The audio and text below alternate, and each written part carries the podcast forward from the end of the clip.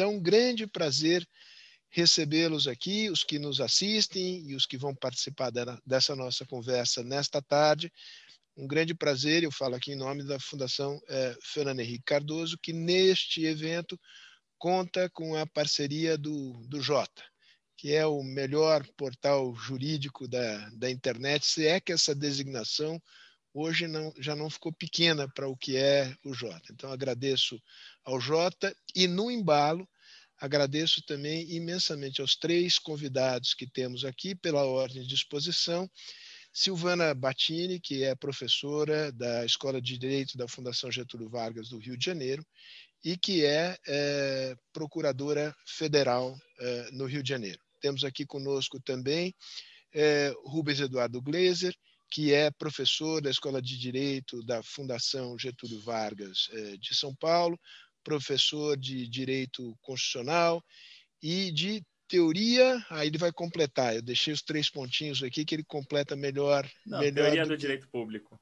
E teoria do direito público. Obrigado pelo socorro aqui, Rubens.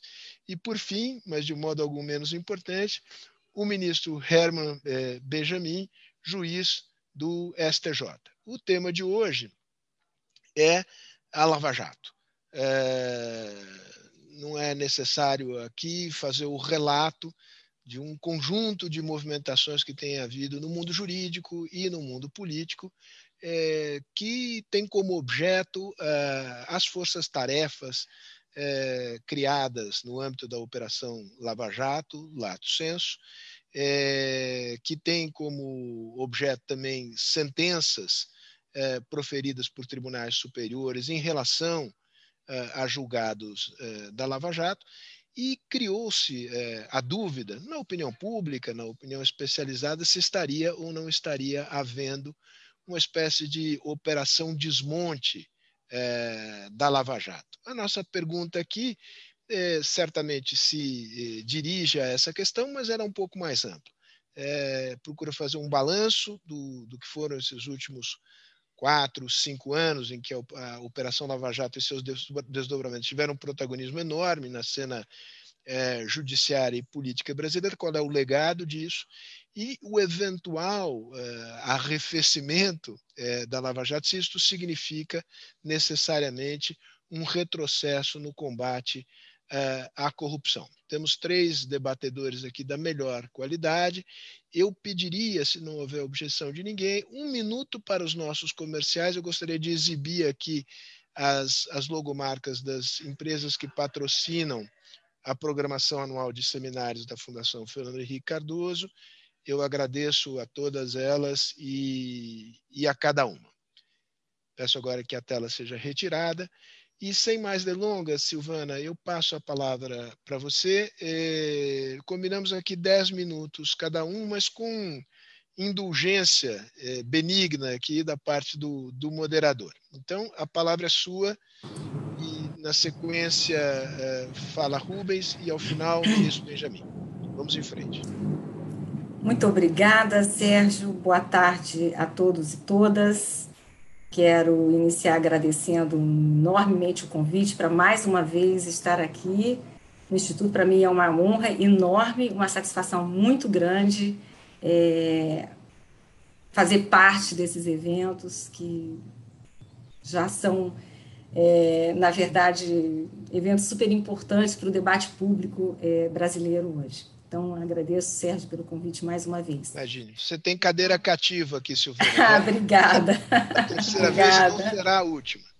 Muito obrigada. Que bom, bom saber. Quero cumprimentar também os meus colegas nessa mesa, mesa virtual hoje, o ministro Herman Benjamin, professor Rubens Eduardo, meu colega de FGV, e cumprimentar também todos os que nos assistem agora. E vou direto ao tema. Né? Para mim, que sou membro do Ministério Público Federal, e já fiz parte da Lava Jato, é, é, não vou dizer que seja absolutamente confortável nem tranquilo a gente tratar desse tema sobre um suposto fim é, da Lava Jato, se estamos ou não estamos assistindo a esse fim. Fim é uma palavra que nos remete a morte. E a gente então está aqui para refletir, no final das contas, se a Lava Jato está ou não está é, morrendo. E daí porque falar de morte né, nos planos puros né, da, da racionalidade é muito difícil. Então é melhor sempre lembrar um pouco de poesia. E aí, João Cabral de Melo Neto já, uma vez na sua obra Imortal, e, e teve a coragem de perguntar e colocar na sua, na sua, na sua obra a morte morrida ou a morte matada. Né? Perguntar para o defunto carregado é, na rede se, se ele tinha morrido de morte morrida ou de morte matada. E quando se pensa em Lava Jato, se a Lava Jato está morrendo, é preciso fazer essa pergunta. Se ela está morrendo, ela está morrendo de morte morrida ou de morte matada?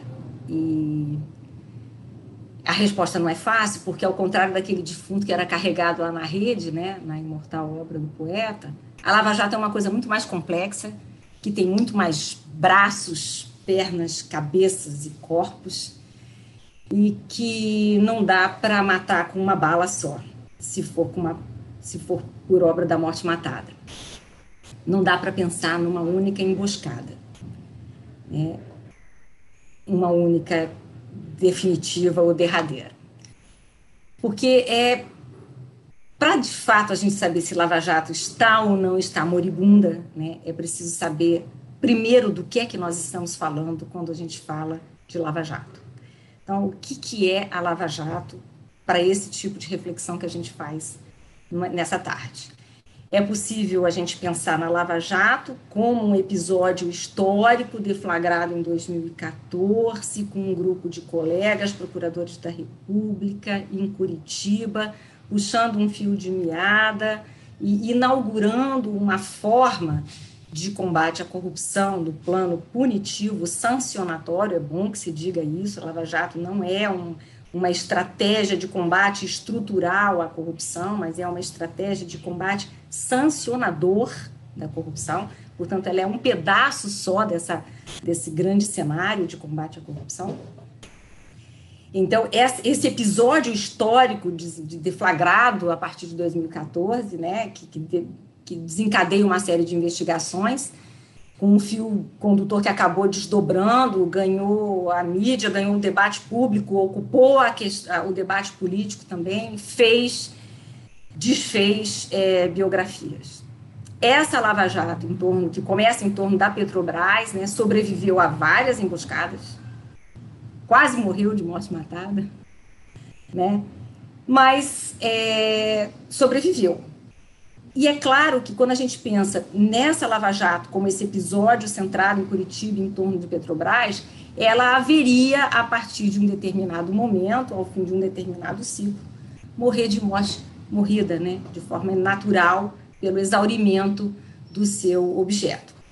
O fato é que, pela dinâmica da investigação, ela acabou dando filhotes né, em outros estados da federação. Acho que o exemplo mais importante dessa, desse desdobramento é o que se passou no Rio, que se passa no Rio de Janeiro, né? A Força Tarefa da Lava Jato do Rio de Janeiro, ela tem uma fonte na, na em Curitiba, né? É um desdobramento de Curitiba, embora no Rio de Janeiro tenha ganhado é, uma autonomia e uma, uma cara, uma, uma, uma personalidade bastante diferente da sua prima em Curitiba.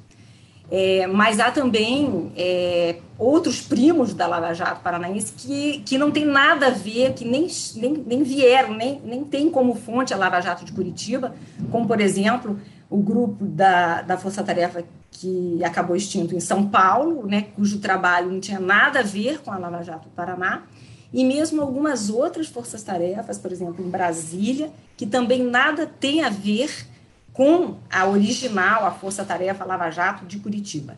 Mas a verdade é que nesse cenário do debate nacional sobre o combate à corrupção, né, do ponto de vista judicial, do sistema de justiça, tudo acabou sendo é, misturado, né, né, nessa, tudo é Lava Jato, tudo é, é tudo vem dali, é, embora sejam coisas bastante diferentes. Tá? A Força Tarefa, por exemplo, Greenfield, em Brasília, ela nunca ninguém chamou exatamente de Lava Jato, mas tem lá uma personalidade própria, tem objetos próprios. Mas no momento em que a gente está discutindo se há ou não um fim da Lava Jato, é pertinente a gente pensar também nessas primas congêneres, porque há um fio condutor é, em torno de todas elas, embora sejam objetos diferentes, trajetórias diferentes. Bom, o que é que existe em comum entre todas elas? É que nós estamos falando de uma nova metodologia de é, investigação e, e combate do, no plano é, judicial é, da corrupção e que não é que ela tenha sido inventada na Lava Jato de Curitiba. A Lava Jato de Curitiba, é, eu volto a falar sempre, ela é fruto de processo histórico, ela não caiu do céu, ela, ela decorre de anos de aprimoramento, de amadurecimento do sistema, né? ela tem um momento certo para deflagrar, mas ela é fruto de processo histórico.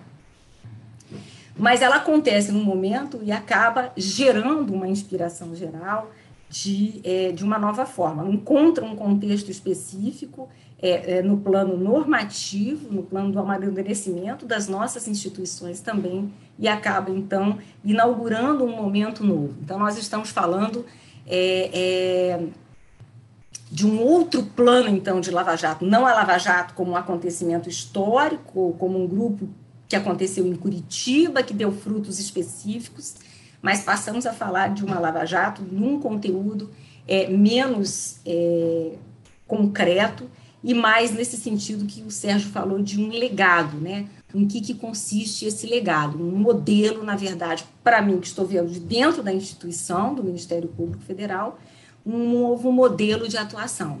Investigações é, baseadas fortemente em colaborações premiadas, né, que trazem um avanço muito grande né, é, é, no plano da, da, atuação, um emprego de tecnologia na investigação, de, de, de técnicas especiais de investigação, a cooperação internacional, a articulação entre várias instituições do Estado, então uma articulação no plano horizontal e também uma articulação interna no Ministério Público no plano vertical entre as diversas instâncias que passam a atuar de forma coordenada e colaborativa.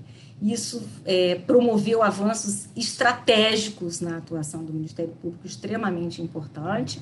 Nós tivemos avanços, por exemplo, em medidas cautelares muito importantes no plano da, do combate à corrupção. Não falo apenas de cautelares de natureza pessoal, como as prisões, mas também de cautelares no plano real, de bloqueios de bens, de recuperação de ativos em escala que nós nunca tínhamos visto acontecer no Brasil. Mas tudo isso acontece e esse, esse nível de sofisticação de trabalho que se tem hoje nessa nova forma de investigação e de atuação no plano penal do combate à corrupção, nos remete para uma constatação absolutamente inexorável. Isso é trabalho que exige especialização, expertise. Não é trabalho de, de generalistas. A gente faz uma, um concurso para procurador da República, um concurso para magistratura, tem uma gama enorme de, de campos para se atuar, de, de, de, de formas de atuação, mas a atuação do combate à corrupção neste nível de criminalidade organizada exige especialização, exige expertise, exige é, é, formação específica e exige dedicação exclusiva. Nós estamos falando de processos em que nós teremos como ex-adversos os melhores advogados do país. Do lado da instituição é, do Estado, é preciso ter um nível de dedicação, de, de, de, de formação dos nossos quadros, é, que possa fazer frente a isso, que possa ter uma atuação como tem tido, como vem tendo, e isso foi um ganho a partir é, da Operação Lava Jato, é, essa certeza, essa convicção é, de que é preciso investir nesses quadros que têm uma afinidade com esse tipo, assim como existem outras áreas de atuação do Ministério Público que também exigem esse nível de, de, de um nível de conhecimento mais especializado. É, Para se pensar, por exemplo, só no Rio de Janeiro, é, nós temos hoje cerca de 550 réus, estou falando só da Força Tarefa da Lava Jato no Rio de Janeiro, 550 réus com mais de 100 denúncias oferecidas, menos de 10% desses casos a gente já tem sentença, né? são cerca de uns 2 mil processos, na verdade, correndo, incluindo as cautelares, mais as denúncias. Denúncias imensas, são peças processuais imensas, denúncias com mais de 200 páginas, né, contra os maiores e melhores profissionais do direito do Brasil. Então, é uma estrutura grande demais para ser tocada de forma individual, de forma tradicional, convencional, como se combatia o crime antigamente, é, sem, sem êxito, sem estratégia, na verdade, não é? E esse legado é que precisa, que a gente precisa pensar se ele está é, no fim.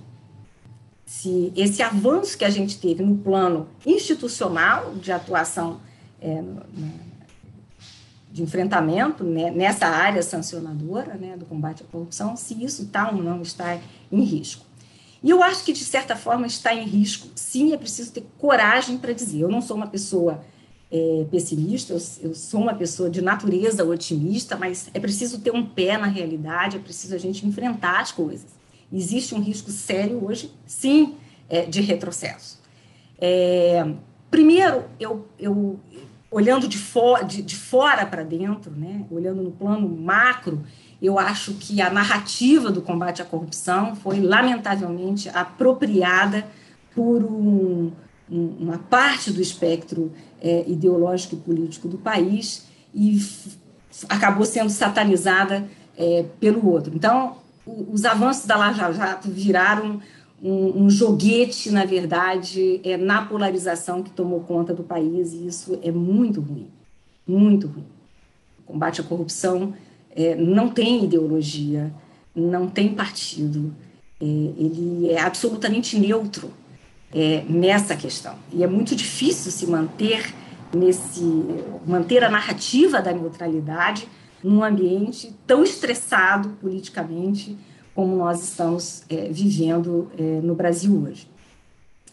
É um desafio para todos os atores comprometidos com a rigidez dos nossos processos decisórios, e não apenas o Ministério Público, mas todo o sistema de justiça, restabelecer essa imagem da neutralidade do combate à corrupção. Uma tarefa que também compete à academia, à imprensa e a toda a sociedade civil. Então, esse é um dos pontos de risco que eu enxergo. Silvana, Deixa eu só, desculpa, detesto te interromper, tô, tô gostando muito da tua exposição, mas é, foram 15 minutos agora. Eu te pediria para concluir. Vou con tô concluindo. É, você encaminhar. Desculpa, eu já estourei 50%, estou encaminhando. Não, enfim, 50% tô no finalzinho. é sempre relativo. Já estou abusando da sua boa vontade. Não, de jeito. É, de jeito nenhum. Há ameaças muito concretas é, no plano externo também, no plano normativo né, ameaças no plano da legislação brasileira, que podem representar retrocessos, na configuração institucional de algumas áreas de combate voltadas ao combate à corrupção e alguns reveses na jurisprudência também, na compreensão e na interpretação de algumas leis que foram extremamente importantes no avanço da Lava Jato. É, há hoje um ambiente de insegurança jurídica sobre a rigidez das forças-tarefas e isso é, tem sido um desestímulo para novos colaboradores e sem colaboradores é uma forma de atuação como a inaugurada pela Lava Jato absolutamente não avança. Né? Enquanto se o colaborador não confia com quem ele está lidando ou se ele acha que ele vai ganhar mais ficando quieto, ele não vem colaborar. O ambiente não está muito bom para esse tipo de avanço hoje. Internamente, dentro do Ministério Público, é preciso pensar na forma de atuação das forças-tarefas, buscando aprimorar. É preciso aprimorar esse, esse, esse modelo das forças-tarefas que nasceram da necessidade dos colegas é, de se agruparem para se fortalecerem, para dividir tarefas. Esse modelo precisa caminhar para uma institucionalidade dentro de um debate franco, aberto nos nossos canais internos de atuação. É preciso pensar em avançar e não em voltar. De toda forma, é, é que eu, eu acho que, para encerrar então, não vou, não vou me alongar, é, de morte morrida, eu diria que a Lava Jato estaria longe de morrer, porque há muita coisa ainda para ser feita, há centenas de anexos de colaborações homologados que não foram nem mexidos. Então, de morte morrida, estaria longe da Lava Jato acabar. De morte matada, o risco é bem maior, porque são muitos aqueles dispostos a acabar com a Lava Jato, em ambos os sentidos do termo que eu lhe dei aqui, seja pelo evento histórico, seja por esse legado. No final do seu mandato, o ex-procurador-geral da República empregou uma expressão que ganhou bastante popularidade. Perguntaram para ele se, no finalzinho do mandato dele, se ainda haveria alguma grande operação, alguma grande denúncia, e ele cunhou, ele veio com a frase que ficou muito famosa. Ele disse: enquanto tiver bambu, tem flecha. Não sei se, se vocês se lembram disso. Enquanto tiver bambu, tem flecha. Eu vou me apropriar dessa frase é, do Rodrigo Janot para dizer: olha tem muito bambu, tem muita flecha. Mas é preciso de índio treinado, agrupado, unido e motivado. Tem bambu, tem flecha, mas os índios não podem ser dispersados. Obrigada. Muito bom, ótimo, muito legal. Silvana, é sempre um prazer te ouvir. Rubens, é, agora, agora a bola eu rolo para você.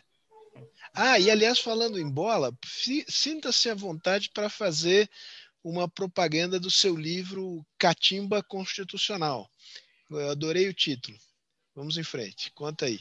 Tá bom, muito obrigado, uh, Sérgio. Vou tentar.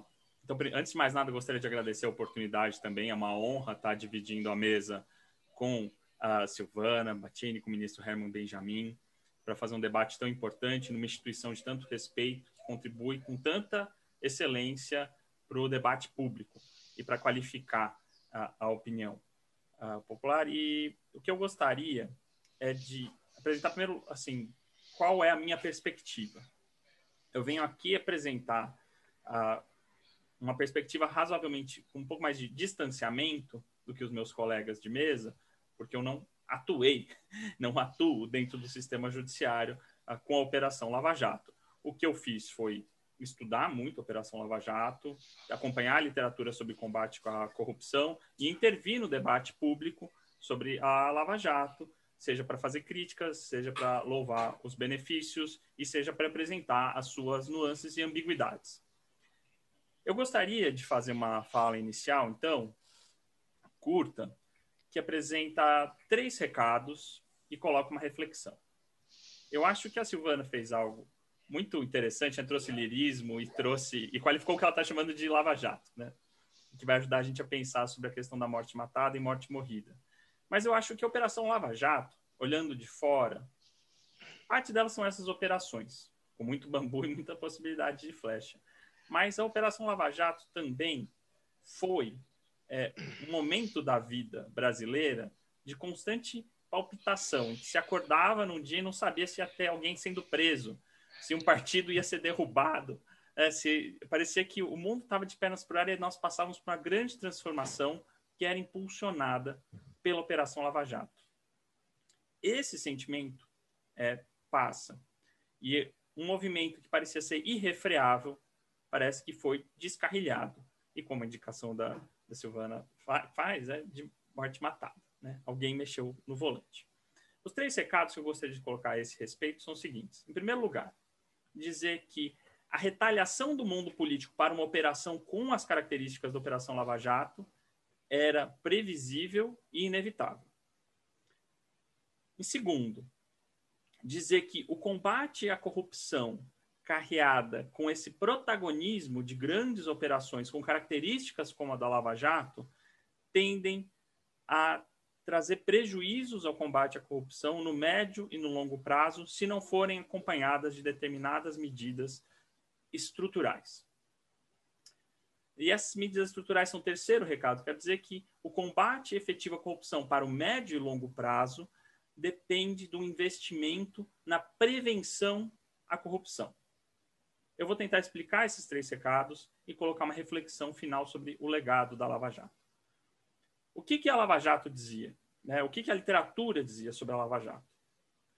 Bom, que operações de larga escala, atingindo agentes relevantes e que mobilizam constantemente a opinião popular, tendem a um processo de politização dos agentes, politização da operação, de tensionamento do debate público.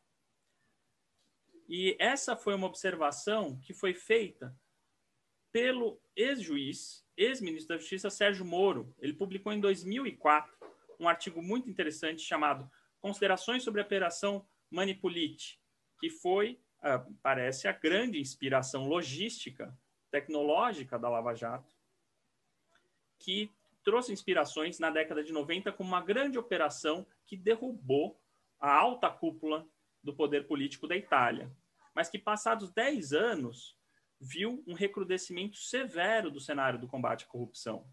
Você teve agentes da operação caindo em desgraça, você teve a eleição de políticos altamente envolvidos com corrupção, você teve a aprovação de um ambiente regulatório, econômico, que tornou muito mais difícil detectar e combater a corrupção, e você gerou uma desconfiança severa, ah, uma impressão de uma crise de legitimidade severa na democracia italiana. O próprio Sérgio Moro reconhece isso. No entanto, ele diz de maneira muito otimista em 2004 que é preciso mimetizar a operação, que é baseada nessa tecnologia das delações premiadas, que vão rastrear esse crime invisível, né, que não deixa documentos, um, que é da corrupção, e de mobilização da opinião pública. Ele fala isso de uma maneira muito ciente e muito ciente também dizendo que isso é uma ponta de lança para permitir as reformas estruturais sem as quais o combate à corrupção é condenado ao fracasso. Rodrigo Janot, então procurador-geral da República, foi avisado de algo muito semelhante em duas ocasiões, verbalmente. Uma delas está presente, declarada no seu próprio livro de memórias, é, tudo menos que nada, tudo menos que nada, tudo mais que nada, não lembro o título agora, Uh, o título é menos feliz do que a expressão do bambu. Mas ele dizia o seguinte, que por volta de 2015, uma deputada italiana, num, depois de um evento oficial, lhe pergunta o seguinte, quando vai acabar a operação? O senhor já sabe quando vai acabar? Que a cada dia que ela persiste, você mobiliza cada vez mais forças para encerrá-la e, e minar a autonomia das autoridades e instituições de investigação e controle. Ele achou que aquele papo era exagerado, ele disse, que hoje entende. Em 2016, ele esteve num evento na FGV de São Paulo com a Susan Rose Ackerman, uma das grandes estudiosas do combate à corrupção no mundo, professora de Yale, que dizia que, perante os impressionantes números de delação premiada, se não houvesse uma reforma do sistema de prevenção, todos esses avanços poderiam ser é, realizados, poderiam ir por água abaixo, de alguma maneira. E parece que essa lição não foi aprendida. E o que a literatura apontava como risco se concretizou muito. É, toda essa tragédia que a Silvana disse, né? Poxa, combate à corrupção não tem ideologia, como que isso é ideologizado?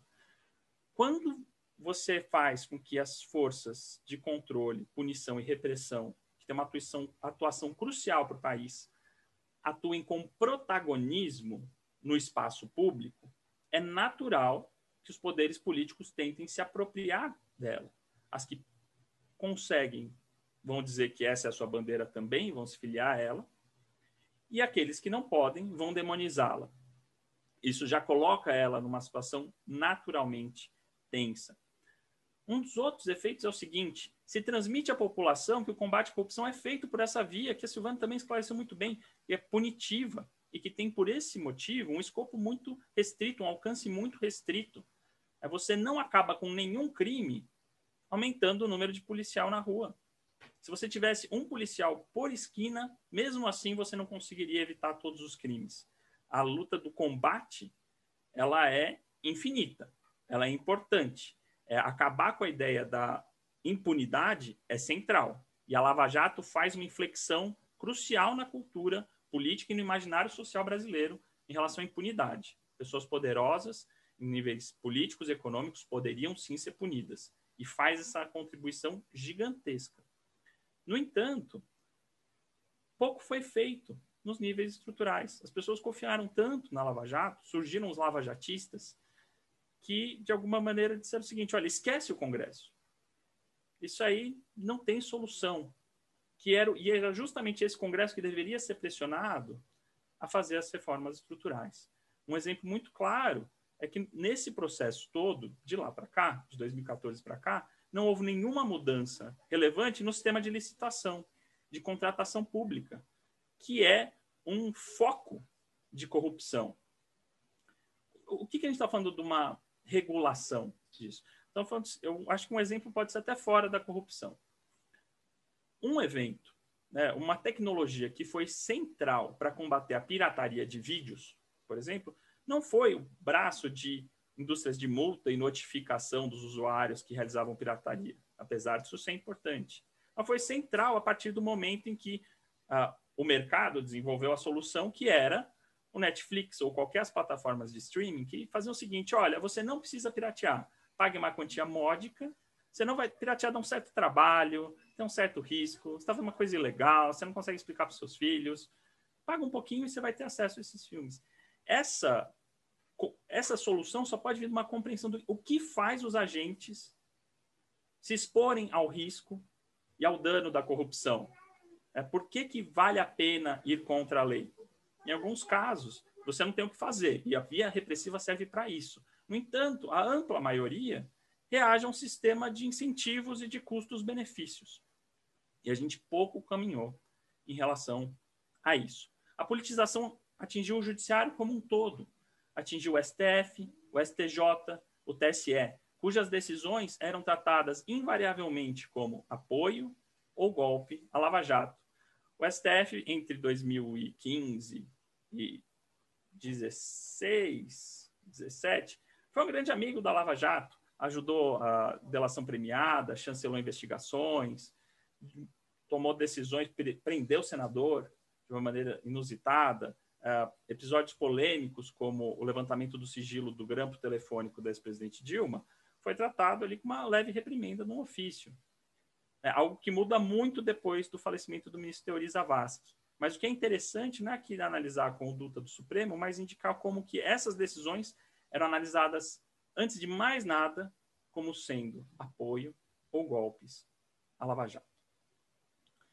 Essa politização chegou e ela dá um certo cansaço na população com a própria pauta anticorrupção, um desgaste com o tema, um desgaste em discutir isso politicamente. E esse momento da Lava Jato inicial se perde, que era a possibilidade de novas mudanças. E há uma, um flanco aberto para um contra-ataque severo do mundo político, que agora está organizado e entende exatamente o risco que é possível de punição para esses agentes. É, poderosos que esse sistema de inteligência tem contra eles. Então, para finalizar, eu gostaria só de dizer o seguinte: então, existe um risco real de desmobilização e de perda de autonomia da Polícia Federal, de desmobilização dentro dos quadros do Ministério Público Federal. Tá? Então, o que fica da Lava Jato? Aquela Lava Jato que fez nosso coração palpitar. Eu não acho que dá para dizer que ela nos salvou da corrupção. Acho que poucas pessoas poderiam dizer isso sem serem taxadas de um certo fanatismo. No entanto, me parece que ela funciona como um curto-circuito. Ela escanca, o curto-circuito escancara um problema estrutural na, numa, casa, na fiação elétrica. No nosso caso, no sistema político. Existe um grave sistema de delinquência no nosso sistema político, é, que é conectado com o sistema empresarial brasileiro. A Lava Jato revela isso e gera uma instabilidade que com certeza não é culpa dela, é culpa dos delinquentes. No entanto, o curto-circuito nos coloca perante uma opção. O problema estrutural ou é resolvido ou a casa pega fogo. E me parece que nós estamos nesse momento de dilema. A casa pode pegar fogo ou nós temos a oportunidade de lidar e enfrentar esses problemas estruturais que a Operação Lava Jato tão corajosamente expôs e continua batalhando para expor e combater. Muito obrigado. Rubens, Muito obrigado. Para encerrar uh, esta primeira rodada das, das, intervenções iniciais, eu passo a palavra ao ministro Herman Benjamin. Bem, eu queria igualmente agradecer o convite e festejar os colegas de mesa, o Sérgio Fausto, a Silvana Battini e o, e o Rubens. Evidentemente, em 10 minutos, nós podemos apenas dar início a uma conversa, e eu acho que é exatamente o objetivo deste, deste evento. Eu não gosto de tratar do tema da corrupção à luz da Lava Jato. E quase que rejeitei o convite do Sérgio Fausto. É, e apenas me convenci em, de participar deste, deste evento quando fui informado que, embora o título fosse é, fizesse uma referência à Lava Jato, o que nós estamos discutindo mesmo é a questão da corrupção perante o direito e as instituições jurídicas no nosso país e, evidentemente, é, as conexões com a sociedade é, como um todo. E eu não gosto de tratar de Lava Jato, ou, ou se quiserem, da corrupção à luz da Lava Jato, por várias razões. A primeira delas é que este modo de debater corrupção nos leva ao varejo, mesmo que seja um mega varejo. A Lava Jato é apenas uma exteriorização de um problema muito mais amplo no nosso país. E o varejo nos encaminha à fulanização. No instante em que falamos em Lava Jato, de imediato aparecem rostos, aparecem sofrimentos pessoais, aparecem observações de justiça ou de injustiça do caso concreto. A segunda razão é que a Lava Jato é uma operação, e vou chamar assim, judicial, policial, de caráter penal. E o tratamento que no, no mundo se dá nos países mais desenvolvidos à corrupção é holístico. Envolve o aspecto penal, mas também o civil, de responsabilidade civil, o administrativo, o cultural, é, enfim, o político, é, do funcionamento das instituições, das licitações, como fez referência é, o professor Rubens. E o terceiro ponto, e eu paro por aqui, é que a Lava Jato virou grife. E as grifes sobrevivem da apropriação. E neste caso, a Lava Jato foi apropriada por setores, a Silvana Batini fez referência a este fenômeno, que não representam, pelo menos no discurso político partidário, o leque de instituições e pessoas que, por razões absolutamente republicanas, se preocupam e têm que se preocupar com a corrupção.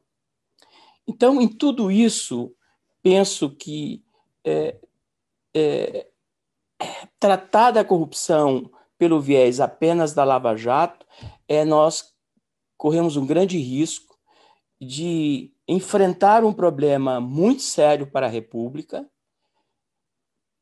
e cair ao, nos braços das paixões de toda ordem. E isso, nós sabemos, prejudica profundamente não só o bom senso, mas a capacidade das pessoas de pensarem é, de maneira racional. Agora, tratando mesmo da, da corrupção, e deixo a Lava Jato para os colegas Silvana e Rubens, que já é, deram um panorama com, com, com muito conhecimento, eu, eu passo então aos aspectos que me parecem mais relevantes é, no tema da corrupção. O primeiro é o, ufanismo que nós temos no Brasil em sentidos opostos. Um ufanismo positivo, que se houve recentemente, que a corrupção acabou, e um ufanismo negativo, a, a perspectiva que, que o Brasil é o pior sistema é, político e, e administrativo no mundo, em que nós a corrupção aqui é muito mais grave do que em outros locais. Não é nenhuma coisa nem outra. Não custa lembrar que não faz muito tempo, menos de 20 anos, na França, na Alemanha, as grandes empresas, e eu cito nomes, a Siemens, corrompiam governos estrangeiros, funcionários estrangeiros e podiam deduzir os valores pagos em propina do seu imposto de renda. Este é um elemento para realmente nos posicionar no plano internacional.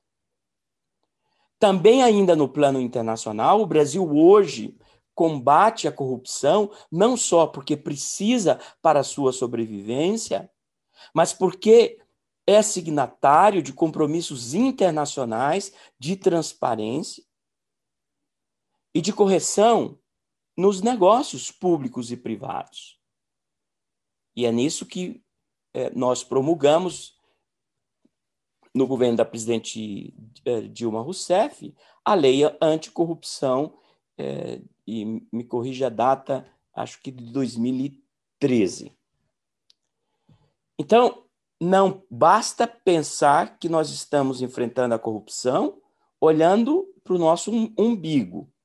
A corrupção hoje tem um tratamento internacional, tanto quanto os direitos é, intelectuais, marcas e patentes, a proteção do meio ambiente, os direitos humanos, ou seja, o mundo que se preocupa com seus cidadãos e, e, com a boa administração, entende que o Estado social não pode existir num clima de corrupção. Porque o Estado social gasta e, e colhe os recursos da população. Isso significa dizer que as oportunidades para a corrupção são muito maiores.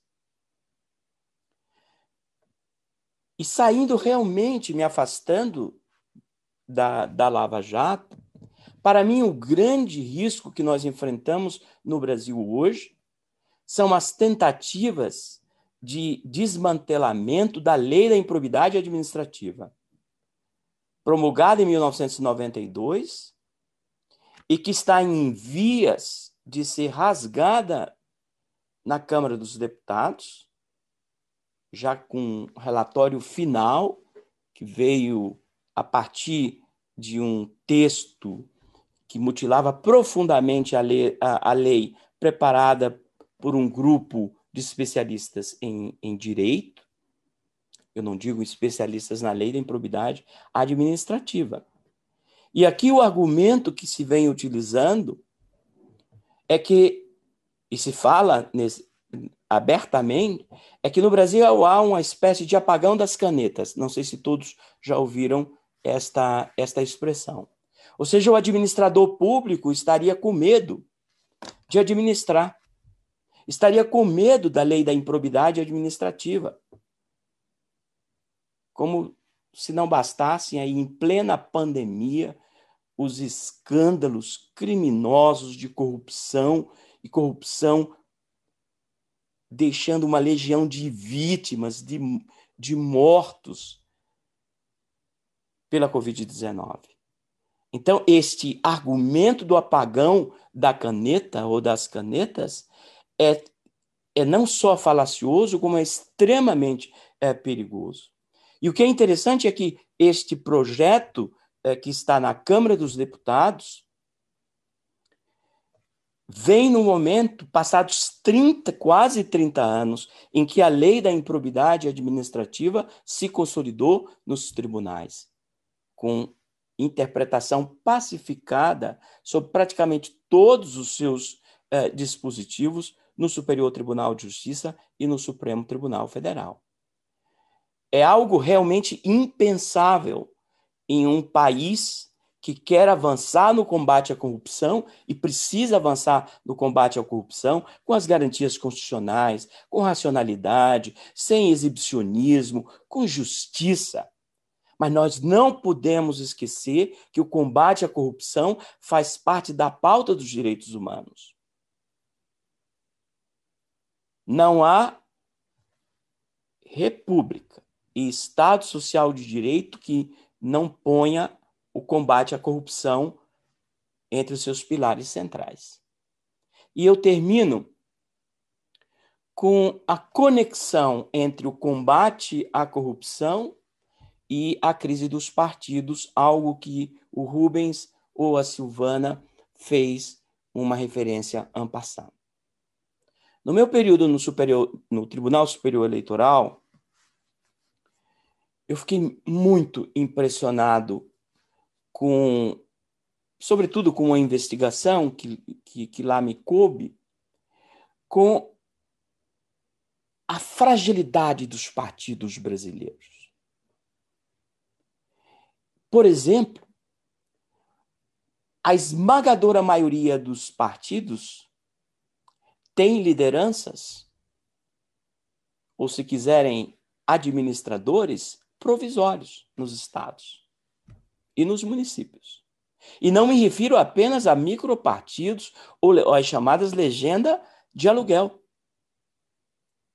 E aí nós aprovamos, e eu fui muito favorável e continuo sendo favorável, na época, como corregedor-geral da Justiça Eleitoral, ao fundo eleitoral, mas entregamos o fundo eleitoral a donos de partido, não são presidentes de partido. E isso é, é algo extremamente grave, porque enfraquece a função do fundo eleitoral de fortalecer o processo democrático e, ao mesmo tempo, de enfraquecer as tendências de corrupção no manejo da coisa, da coisa pública. Portanto, em síntese, e eu passei dois minutos e meio, Sérgio, é, em, em síntese, eu creio que nós não devemos dicionarizar lava-jato, nem lava, lava, lava, lavajatismo, porque isso é profundamente prejudicial ao combate sério que nós, juízes, Ministério Público, Ordem dos Advogados do Brasil, defensores, professores brasileiros juntos temos que fazer é, é, combate contra a corrupção.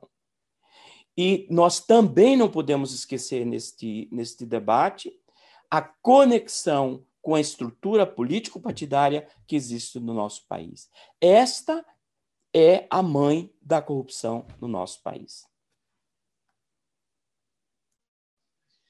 Benjamin, depois de ouvi-lo, é, fico aqui pensando, ainda bem que você não recusou o meu convite, por causa de uma impressão inicial de que nós falaríamos aqui é, apenas de Lava Jato. Ótimo e, escutá-lo. Eu vou, eu já recebi algumas perguntas do público, tenho as minhas também, e vou fazer aqui uma, uma provocação geral para que cada um de vocês possa apanhar essa provocação geral e, e tratá-la da, da maneira que, que decidirem tratar.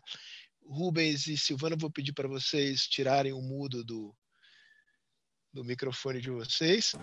É, e, e, a questão que eu lançaria para os três é basicamente, e depois eu faria é, uma, uma, Eu vou afiar um pouquinho a questão no caso da, da Silvana, é, que é olhar é, no plano macro legislativo, em particular, Rubens e, e ministro Benjamin é, quais são os principais riscos de retrocesso do, vamos chamar assim, do ferramental jurídico de combate à corrupção e o que deveria ser uma agenda para avançar é, na área de licitação, na área eleitoral, de financiamento político, etc.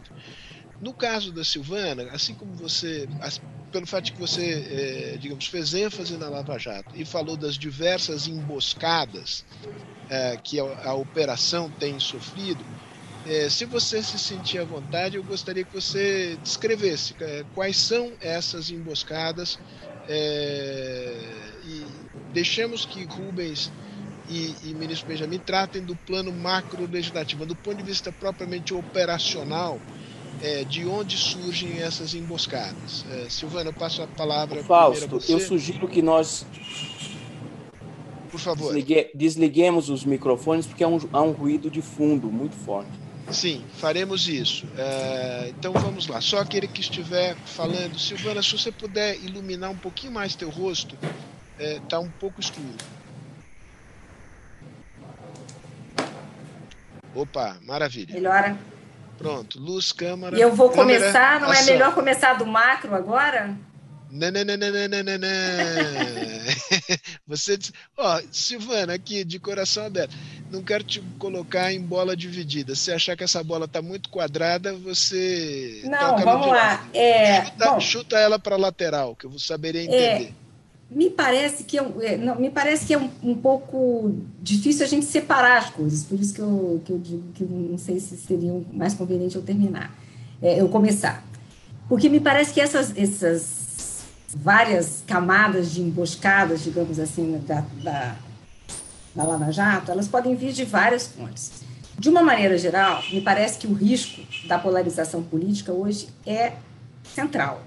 Essa, esse, essa desvincular, na verdade, o trabalho do Ministério Público com a questão do estresse político, eu acho isso muito importante. Acho que essa é uma emboscada das mais graves. A segunda é porque temos, sim, algumas é, iniciativas no plano legislativo, por exemplo, uma rediscussão sobre o crime de lavagem de dinheiro, que é muito sério, muito grave e que pode trazer retrocessos muito importantes para o plano do, do tipo de combate à corrupção que se faz dentro do sistema de justiça eleitoral. Então, é, é, é grave a gente pensar que isso pode retroceder. É, então, no, na questão da, da, ainda no plano normativo, a rediscussão sobre a, a, prisão em segunda instância, que é uma coisa que não volta, não amadurece, isso é importante voltar, essa, esse é um tema absolutamente relevante que deveria ter é, é, ser visto como prioridade no país quando se pensa se essa é uma agenda importante de combate à corrupção no Brasil.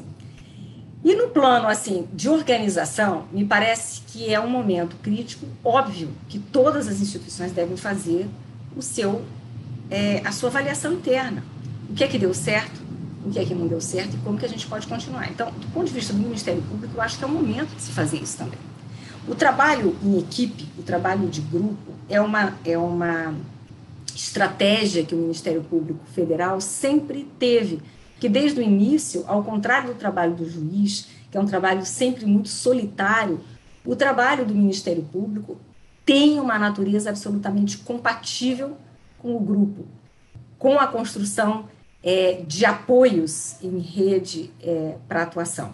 E esse tipo de trabalho que se faz em combate à corrupção, nesse plano é, é, macro, de, de macro delinquência econômica, é um trabalho que depende dessa, dessa articulação em grupo. Então, o que, que eu quero? Esse desenho de força-tarefa, que é um nome que nem corresponde mesmo à, à, origem dele, né, porque não é exatamente uma força-tarefa, são grupos de trabalho de procuradores que se reúnem. É importante que esse tipo de desenho seja aprimorado, seja institucionalizado, de forma a preservar a alma da instituição, que é a independência funcional. Então, isso é absolutamente relevante, isso é uma coisa extremamente delicada é, de ser pensada, de ser estruturada, para não se transformar numa emboscada. Porque nós podemos caminhar repensando essa forma de trabalho em equipe, mas matando a alma da instituição, que é a independência é, funcional, que é justamente essa descentralização que pode trazer é, problemas, mas são problemas com os quais a gente está acostumado, porque é um desenho com o qual a gente é, vem lidando há mais de 30 anos. Então, me parece que se eu pudesse apontar essas emboscadas ainda pelo caminho, seriam essas, Sérgio. Muito bom, muito bom. Você recebeu uma bola muito quadrada que eu propositalmente te passei. Você, com muita elegância, arredondou essa bola.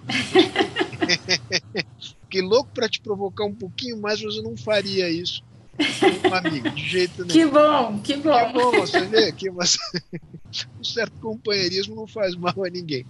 Bom, Rubens e, e ministro uh, Benjamin, esta questão, digamos, dos maiores riscos de retrocesso no plano, no plano nor, né, normativo uh, em particular, o que, que representaria uma agenda de, de avanços? Não sei se o ministro Herman Benjamin quer ir primeiro.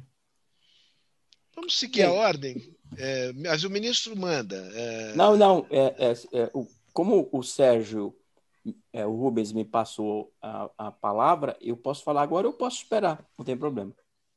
Bom, já que pegou a bola, sai jogando, é, Benjamin. Bem, o que eu gostaria de pontuar, para evitar qualquer mal-entendido, é que nenhuma lei é perfeita e imutável. No instante que a lei é promulgada, ela começa a convidar análise crítica e, evidentemente, esforços de, de aperfeiçoamento. É o caso da lei da improbidade administrativa, como o Código de Defesa do Consumidor. Passados quase 30 anos, é evidente que a lei precisa de aperfeiçoamentos. Por exemplo, ela não diz uma palavra sobre nepotismo ela não diz uma palavra sobre violência policial, tortura. O foco era no meter a mão, no roubar, no desviar. Então, não é que a lei seja intocável. O que, o que não é, penso, com todo respeito, admissível numa, num, num, num país democrático é que esse debate não seja feito de uma maneira aberta, transparente com a própria sociedade. E, e mais, já houve a incorporação de dispositivos de fragilização da lei da improbidade administrativa em duas leis que foram aprovadas e que não cuidavam desta matéria recentemente. Primeiro, a chamada lei anticrime. O nome já está dizendo. É para cuidar da matéria criminal. E no apagar das luzes, colocaram lá vários dispositivos enfraquecendo profundamente a lei da improbidade administrativa. E pior ainda, uma lei de alteração da lei de introdução às normas do direito brasileiro, um nome assim bem genérico, não chama a atenção de ninguém, não acende luz vermelha na população. E lá puseram vários dispositivos que deveriam estar e estão nesse texto de desmonte da lei da improbidade administrativa. Então, aqui não é apenas um debate sobre o conteúdo do desmonte. O melhor mesmo é que se revogasse a lei de improbidade administrativa para não deixar uma, uma falsa expectativa é, da população em relação aos seus juízes que estão protegidos contra a corrupção no plano civil. Porque somos nós, juízes, que vamos pagar a conta. É o juiz que vai absolver, não por falta de prova, mas por falta de previsão legislativa ou pelas as amarras que foram colocadas nessa lei. É, e aí, então, este é o debate. Primeiro, o do conteúdo, e o segundo, o do processo, do modo como esse debate ou não debate está sendo feito. Eu termino com uma observação, um pouco também com base na experiência lá no Tribunal Superior Eleitoral. As eleições é, de presidenciais, as últimas, foram tiveram seus as cartilhas partidárias, os programas são volumosos. Mas dois grandes temas definiram ali 5, 10% 15% do eleitorado que poderia ter escolhido um candidato ou outro candidato. Primeiro, o tema da segurança pública, a violência na rua contra todos. E o segundo, o combate à corrupção. Alguém poderia dizer que, bem, isto é, hoje não está posto assim. Não está posto numa eleição para prefeito, porque é, muitas vezes os candidatos estão ali, é, se, se equiparam. Numa eleição para numa eleição para vereador, mas numa eleição para presidente da República, a impressão que eu tenho é que o tema do combate à corrupção ou da fragilidade partidária no combate à corrupção estará na frente da agenda como esteve nas últimas eleições. E eu paro por aqui. Muito bom. Rubens, eu te passo a palavra. Deixa eu te dar, fazer duas. Uh, uma é uma provocação, outra é uma pergunta. Uh, a, a, pergunta diz respeito à, à adoção do financiamento exclusivamente público. Você, na sua fala introdutória, disse que não, não teria havido, em decorrência da Lava Jato, nenhuma reforma institucional importante. É, você concordaria que, neste particular, com os defeitos que é, possa ter o, o, sistema de financiamento atual, ele é melhor do que o sistema anterior? Ele protege é, mais o Estado brasileiro dos tentáculos da corrupção que penetravam é, via financiamento do sistema partidário?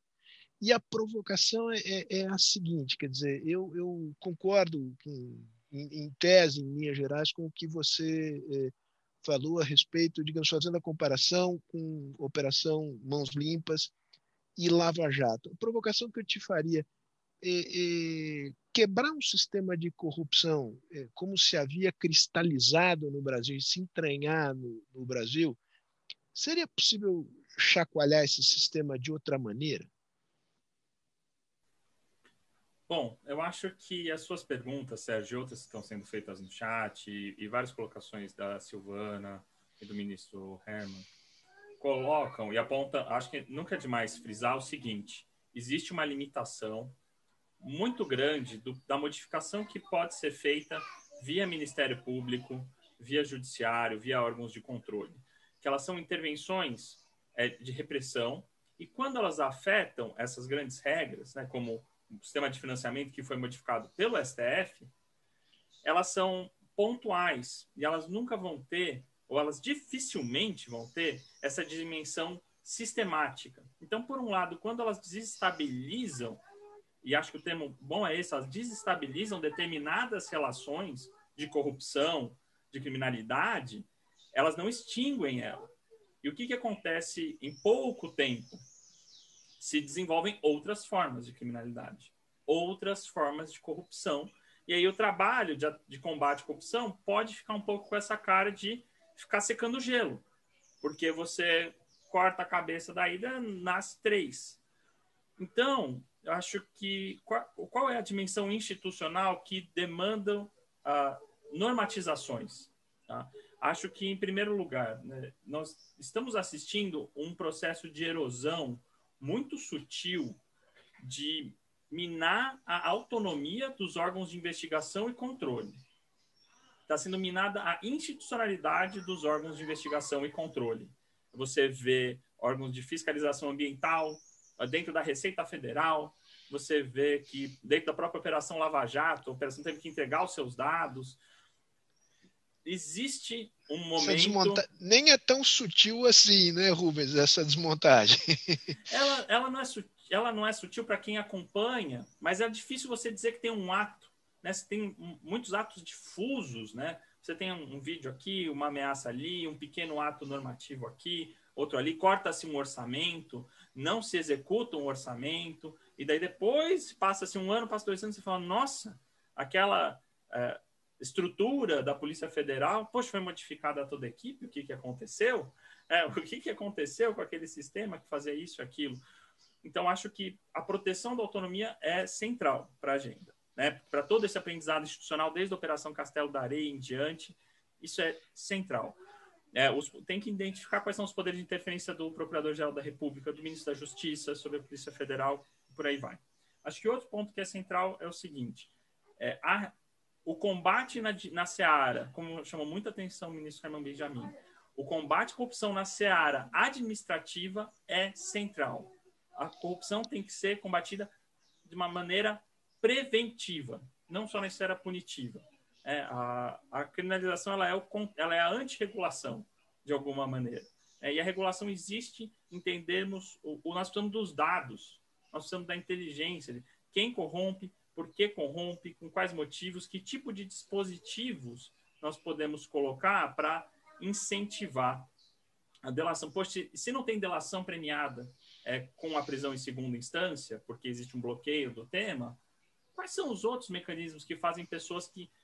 Será que não existe um sistema de competição mais saudável? Pessoas que estão fora do esquema de corrupção não gostariam de ser premiadas ao denunciar é, a corrupção que está ocorrendo, o cartel que está ocorrendo e sendo devidamente protegidas? Então, a gente precisa desses dados, a gente precisa desses diagnósticos é, mais apurados. E eu acho que no âmbito do Ministério Público e da Polícia Federal, na sugestão são operações menores, mais pontuais, é, pequenas operações que podem ter alcance muito importante, mas mais curtas, porque os danos da politização são gigantescos e hoje elas são visíveis no STF.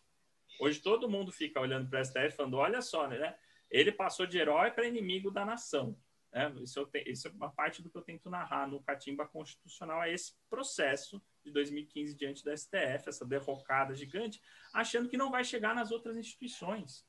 Mas essa politização é perversa e ela pode chegar nas outras instituições como os demais tribunais superiores, como os órgãos de investigação e controle que hoje gozam de uma reputação muito importante junto é, à população. Então, eu acho que essas são as, as, questões aí que eu diria que, eu não sei se são macro ou micro, mas eu quis devolver essa bola. Muito bom, Rubens. Silvana, é, aproveitando a tua experiência na justiça eleitoral, eu te faço o, uma pergunta que nos chegou aqui uh, do Fernando Melo Barreto, é, que é do Jota. É, como é que você vê é, é, a questão, digamos, do, do sistema eleitoral brasileiro, proporcional com lista aberta, a forma de financiamento? Te parece que criar um sistema que barateie o custo de campanha seria a chave para reduzir estruturalmente a, a corrupção no Estado brasileiro?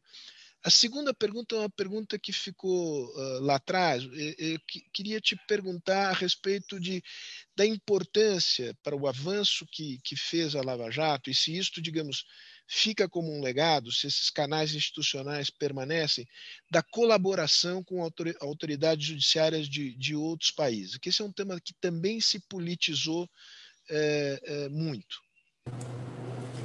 Bom, obrigada pela pergunta eu adoro falar de direito eleitoral. Eu gosto muito de falar de combate à corrupção, mas eu gosto muito do direito eleitoral também.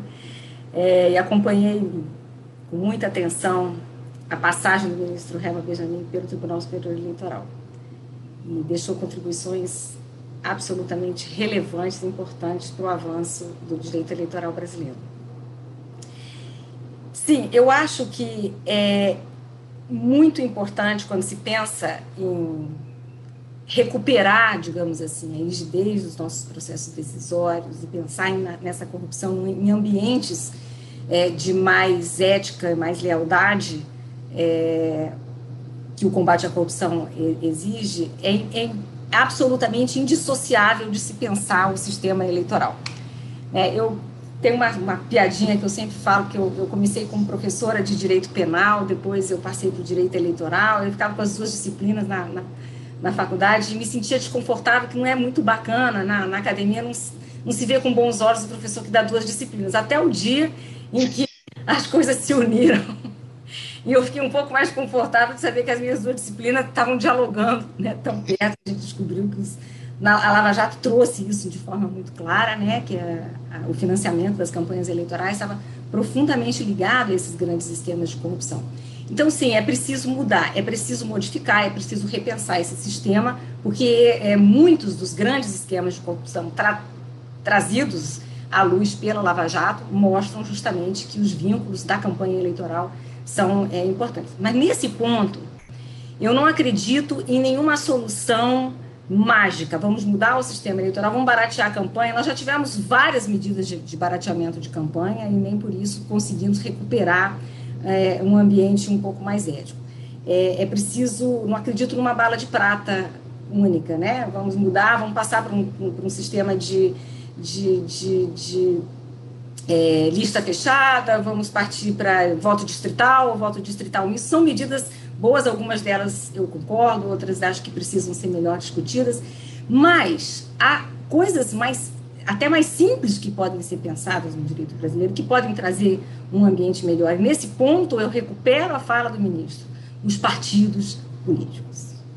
Os partidos políticos são agentes da nossa democracia e que hoje lidam com dinheiro público, porque o financiamento passou a ser totalmente público, nas mãos dos partidos políticos e falta transparência para os partidos políticos. É um ambiente extremamente opaco, é um ambiente extremamente difícil de você fazer uma auditagem é, real, verdadeira. É um ambiente sem consequências, porque as, as irregularidades eventualmente cometidas pelos partidos, partidos políticos hoje, lidando com dinheiro público, eminentemente com dinheiro público, as consequências são muito baixas, não criam estímulos positivos. Né? Os partidos são estruturas hoje que precisam abrir-se, precisam abrir-se, precisam precisa se cobrar de partido público, eh, dos partidos políticos, que eles internamente tenham suas regras de integralidade, suas regras de compliance e venham ser colaboradores no combate à corrupção, coisa que não acontece. Né? São, são atores que estão sempre colocados à parte dessa discussão seja quando a gente discute corrupção, seja quando a gente discute, por exemplo, a subrepresentação feminina, seja quando a gente discute hoje desinformação no processo eleitoral, o emprego das fake news. Nunca se pergunta o que os partidos políticos podem fazer para colaborar. Nunca se faz essa pergunta no Brasil. E é preciso a gente começar a fazer. Porque são agentes importantes no processo democrático e irrenunciáveis, eu acho. É, então, me parece que essa. Eu já até me esqueci da segunda pergunta. Eu, te, eu digo, a propósito de colaboração, a importância da colaboração entre autoridades judiciárias de distintos países. Não, a cooperação internacional foi um dos pilares da, da Lava Jato. Assim como a gente teve colaboração é, premiada internamente, a cooperação internacional foi absolutamente fundamental. Sem essa, essa vinculação, era impossível. Como você, como você reagiria, digamos, à crítica é, comum em alguns setores de que o, o, Brasil cedeu soberania indevidamente nesse processo e se submeteu uh, aos desígnios políticos uh, de países estrangeiros, em particular os Estados Unidos? Não, isso é uma visão bastante anacrônica, que está pensando que, que se pode fechar o país e pensar em, em, em, combate a mecanismos de lavagem de dinheiro sem se abrir para o resto do país. Ninguém lava dinheiro em casa. A gente está fazendo. É, o mundo globalizou-se de todas as formas, inclusive na criminalidade. Então, é impossível você pensar em combate sério, efic minimamente eficaz, sem se colocar no mesmo plano que os outros planos normativos dos outros países, sem assumir compromissos externos e sem é, estabelecer internamente essas estruturas é, que são espelhadas lá fora, para a gente poder ter esse diálogo, senão nós vamos ficar absolutamente isolados sem. Isso não é uma questão de soberania, é possível absolutamente fazer esse combate com o diálogo externo sem abrir mão de soberania, e é preciso pensar de uma forma mais moderna, mais, mais menos anacrônica. Me parece que isso é um anacronismo. Bom, é, é, Benjamin, eu volto a palavra a, a você, enfim, é, com duas, duas possibilidades aqui de continuidade da conversa, lembrando que a gente tem mais 15 minutos. Uma, eu ouvi a, a, a sua experiência com relação ao direito eleitoral e a sua visão sobre o processo eleitoral uh, no Brasil. Depois, na, na linha de, das provocações, a, a, modificação que foi introduzida na, na introdução ao, ao direito, etc., na origem, pelo menos na origem, eu não acompanhei a tramitação disto no Congresso, é, mas a, veio de boa lavra, é de gente séria. É, na, acho que concordaríamos todos aqui que Carlos Ari Sundfeld é uma, uma referência na área do direito administrativo e está preocupado com, digamos, com, com a coisa pública, não está defendendo interesses é, menores.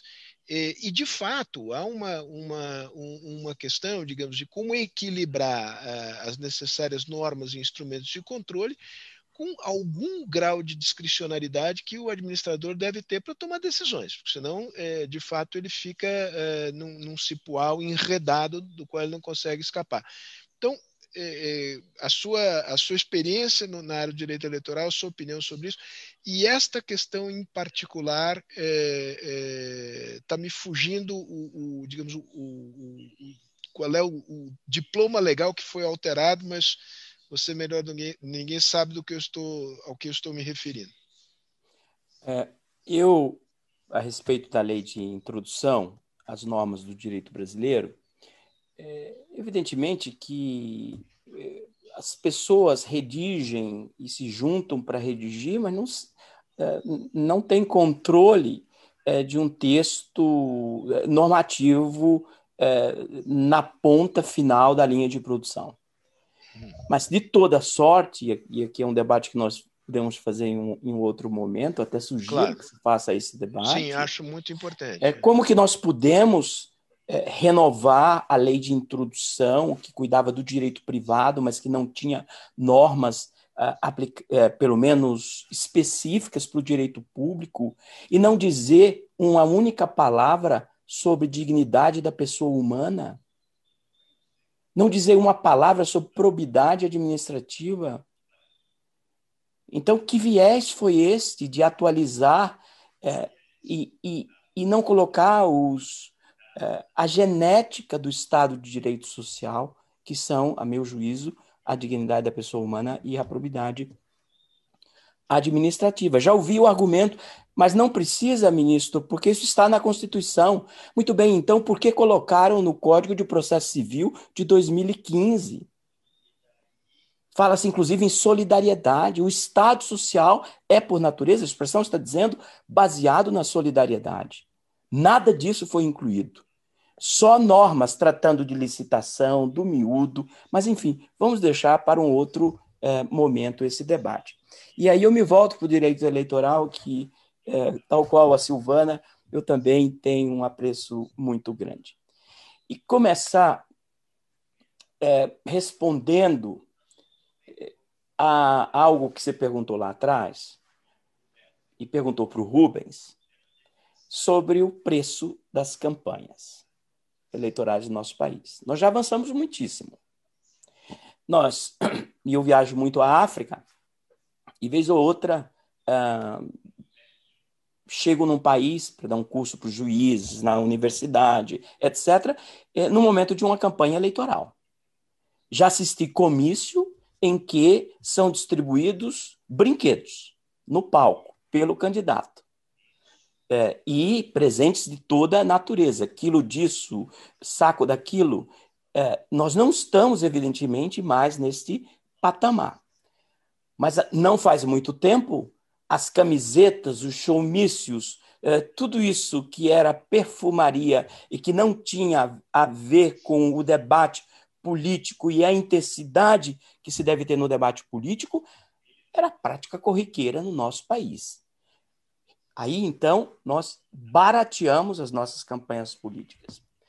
Também não podemos esquecer que o Brasil é um dos poucos países no mundo com esse instituto que eu defendo com unhas e dentes, é, chamada propaganda eleitoral gratuita, que é gratuita apenas para os candidatos e para os partidos políticos. É paga por todos nós brasileiros e devemos pagar com muito gosto, porque nós queremos é, ter um mínimo de isonomia é, e, e, sem que isso custe dinheiro é, para os candidatos e, é, e desestruture a um mínimo de paridade é, que se deve ter.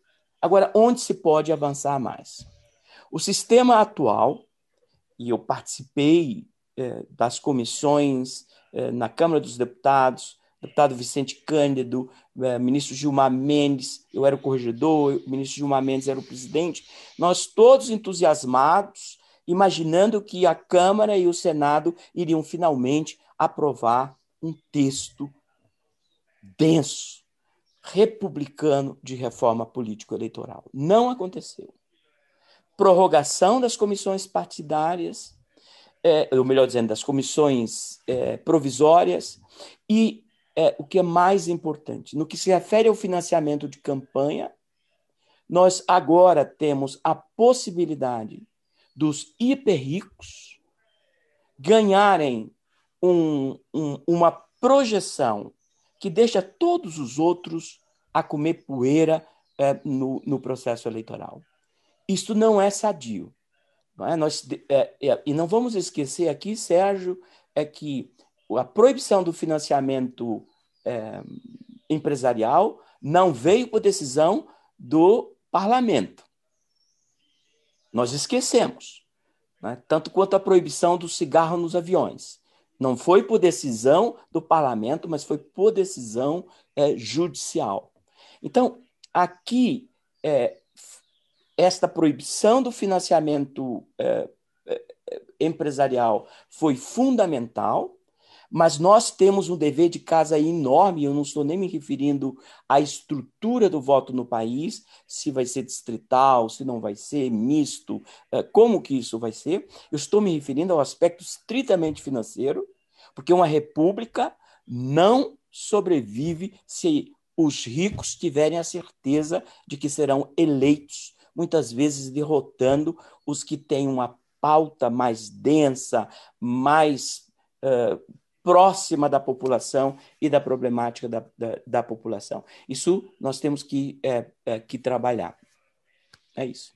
Gente, é, nós estamos aqui no, realmente no trecho final. Eu vou pedir um esforço de síntese, ainda que sejamos reiterativos aqui. Digamos, é, se, se nós tivermos que dizer, digamos, de maneira muito sucinta, três pontos fundamentais para avançar institucionalmente no combate é, à corrupção, é, pedir a cada um que nomeasse esses três pontos, não haverá tempo para elaborá-los com maior é, vagar. Né? Perguntaria, até para fazer eco aqui, uma pergunta que nos chegou do Sérgio Segal sobre a, a, condenação em segunda instância. Digamos, se isto virou uma impossibilidade ou se isto, digamos, ainda está no radar das coisas possíveis eh, no Brasil. Então, com esse desafio de uma, um esforço de reportagem no final aqui de síntese, eu passo a palavra pela ordem à Silvana, ao Rubens e ao, ao ministro Benjamin. Bom, é... muita coisa, Sérgio, é muito difícil a gente chegar a três pontos únicos, mas acredito que alguns avanços normativos precisavam voltar assim à pauta. Eu acho que a questão da prisão em segunda instância é uma, uma questão importante, a questão da reforma é, político-partidária é relevante. Então, tem, tem pontos é, no plano normativo muito relevantes.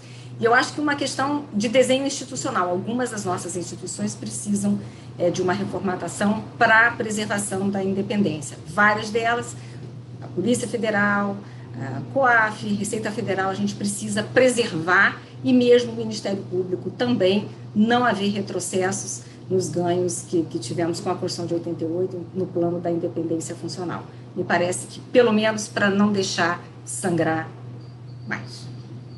Muito bom. Rubens. Rubens, e fique à vontade, você ainda, ainda timidamente não fez propaganda do seu livro. Eu já te dei uma vez uma dica, eu vou dar a segunda, é pegar ou largar, hein? Tá bom, Ele já aproveitar. fez. Ele já fez. É que foi já fez eu... É, então, então faz Mas pode fazer outra.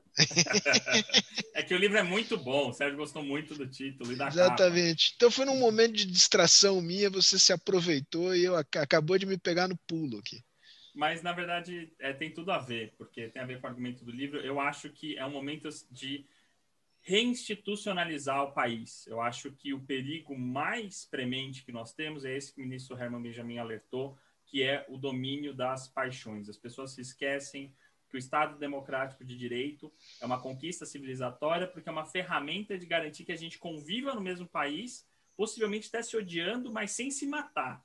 É, a gente vai divergir das coisas mais profundas, das coisas mais importantes para nós, vai ter que deliberar sobre coisas dificílimas, discordar sem se matar.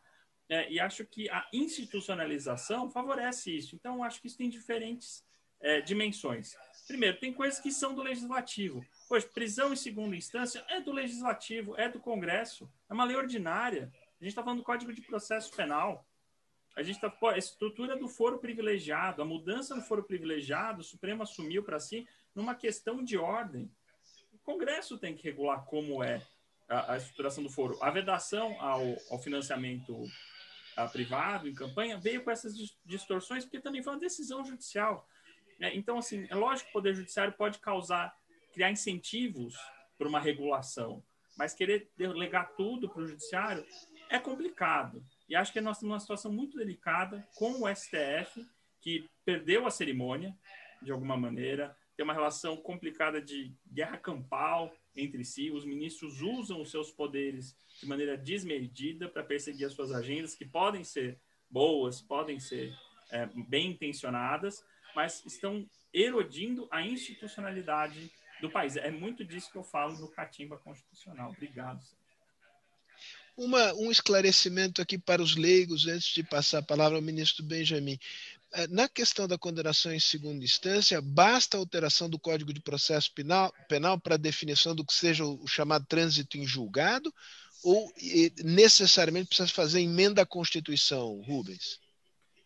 Bom, o STF é conhecido e famoso por não dar previsibilidade para o que ele faz. Né? Inclusive, não precisa ter mudança nenhuma, nem na composição e nem na lei para ele mudar de ideia. Mas me parece que, assim, as, do ponto de vista técnico, é uma mudança no Código de Processo Penal, porque é o Código de Processo Penal que e as decisões do STF foram o seguinte: não foi uma grande decisão sobre presunção de inocência. É o Código de Processo Penal que hoje fala assim: olha, o fulano só pode ser preso em flagrante, quando acaba o processo ou na prisão preventiva. Se você muda isso, você dá a razão técnica, o fundamento técnico suficiente para modificar o entendimento do Supremo. Se o Supremo Tribunal Federal se compromete com as razões técnicas, aí é, é isso. Essa coisa que ele deu essa desconfiança para a gente, mas tecnicamente, ao meu ver, bastaria. E, e, e, o Código de Processo Penal é lei complementar, não é lei ordinária. Lei ordinária. Né? É lei ordinária, basta maioria simples. Maioria simples. Muito bem. Ministro Benjamin, cabe-lhe a tarefa de fazer seus comentários finais, essa síntese dos pontos importantes e fechar o evento. Bem, em três, em três é, per, é, pontos eu estou aqui no dilema da, é, da, da, da professora Silvana. É, eu diria, em primeiro lugar, e aqui não é, não há uma ordem nem lógica nem de importância. Em primeiro lugar, manter a estrutura da lei da improbidade administrativa. Esse será o maior golpe sofrido pela, pelo combate à corrupção no nosso país se esta lei for desmontada como parece que será a se crer no texto é, que está em vias de votação na, na Câmara dos Deputados. O segundo ponto seria enfrentar a questão político-eleitoral partidária. Porque sem nós fazermos este rearranjo, é, numa perspectiva estritamente republicana, as causas vão ficar aí. Algo que nós não tivemos tempo de analisar é, por exemplo, é, as categorias de propina. Isso é, eu aprendi muito no Tribunal Superior Eleitoral. Eu não tinha ideia como é, essas propinas são, são é, categorizadas. É? E daí é, eu, eu criei, parece que isso agora virou, é usado por todos, mas eu uso também, é, a figura do caixa 3, não é? Quer dizer, é, tudo isso é, tem, precisa ser enfrentado. A dificuldade é que é, quem vai legislar é, ao mesmo tempo, diretamente interessado é, no produto final. Por isso, eu não teria dificuldade alguma de, de, de aceitar que se legislasse para daqui a 10 anos Porque aí as pessoas vão dizer, talvez não se aplique para mim, ou eu vou ter é, condições de me adaptar, criar, é, é, adotar a, a verdadeira ética político-partidária que eu sou defensor. E o terceiro ponto é da institucionalidade. Não se combate corrupção com, com fragmentos não se combate corrupção com exibicionismo, com persona, personalismo. A corrupção é, é, é um estado de vida e também o combate à corrupção é um estado de vida do bem, olhando para o Estado social, para, é, para a República como um todo. Eu sempre lembro, eu sei que é, precisaríamos de mais, te mais tempo para explorar, que as duas maiores investigações de corrupção no, no país, é, e aí eu não vou nomeá-las aqui, nem preciso, não teriam ocorrido se os dois presidentes na época decidissem que não ocorreria. Se trocasse o, o diretor da Polícia Federal, se trocasse é, o chefe da Receita Federal, se escolhesse um procurador-geral da República é, por, por, por amizade ou por outros é, é, é, critérios. Então, este é um aspecto que muitas vezes é esquecido, que nós temos que conferir institucionalidade e evitar o, o, o individualismo, porque o individualismo é profundamente pernicioso no combate à corrupção. Meus queridos, muito obrigado. É, foi extraordinariamente interessante. Eu aprendi muito. Algumas das perguntas não puderam ser respondidas. Há, um, há uma série de sugestões é, para aprofundar temas e certamente assumo aqui o compromisso de, de aprofundá-los e de chamá-los novamente para discutir aqui na. Benjamin e Rubens foi a primeira vez. A, a, Silvana já é sócia remida desse grupo. Terceira. É, já é a terceira, exatamente. E, então, um grande abraço para vocês aqui. Foi uma ótima conversa que espero repetir em breve. 2021 será um ano difícil ainda, mas melhor do que 2020. Eu desejo um feliz final de ano para vocês todos, para a família, amigos de vocês e vamos em frente. Um abraço grande. Muito obrigada. Obrigada,